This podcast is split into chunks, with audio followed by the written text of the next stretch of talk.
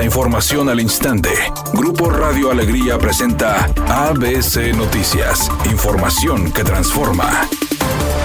¿Qué tal? Muy buenas tardes, esta es la información. Javier Navarro, secretario general de Gobierno de Nuevo León, declaró que no existe un fundamento para que Cecilia Robledo, del Partido Acción Nacional, estuviera en la Diputación en lugar de Óscar Flores Escobar, de Movimiento Ciudadano. El funcionario dijo que en cuestión de la paridad de género, el PAN se estaba contradiciendo, ya que en un principio eligieron a Fernando Adame, y tras su renuncia, la bancada panista argumentó que ahora sí necesitaban una mujer. Pese al llamado de conciliación hecho por el gobernador Samuel García, en el Congreso del Estado persiste la polémica tras el nombramiento de la diputada panista Cecilia Robledo.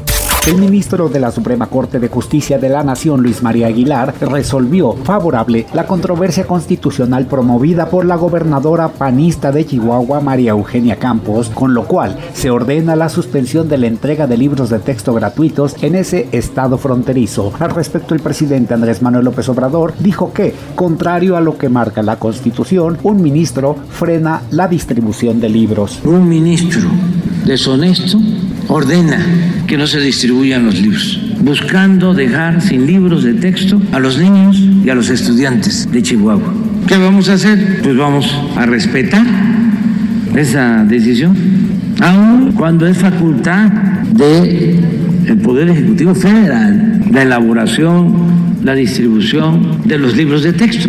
Las Águilas del América buscan un bombazo como refuerzo para la defensa central y le ofrecieron un contrato al español Sergio Ramos. Con 37 años de edad, el internacional español se encuentra actualmente sin equipo luego de quedar desligado del Paris Saint-Germain. Figura en el Real Madrid y campeón del mundo con España en el 2010. Ramos tiene la ventaja de que es jugador libre. De acuerdo al entorno cercano al jugador, pretende un salario anual de 8 millones de dólares, una cifra inédita en la Liga MX, pero con la ventaja de que la transferencia no tendría ningún costo.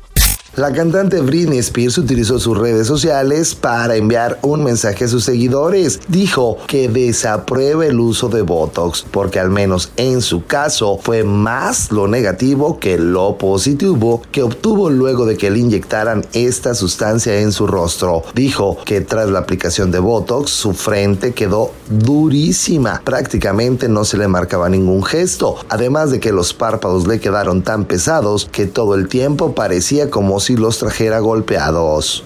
Redacción y voz, Eduardo Garza Hinojosa. Tenga usted una excelente tarde. ABC Noticias, información que transforma.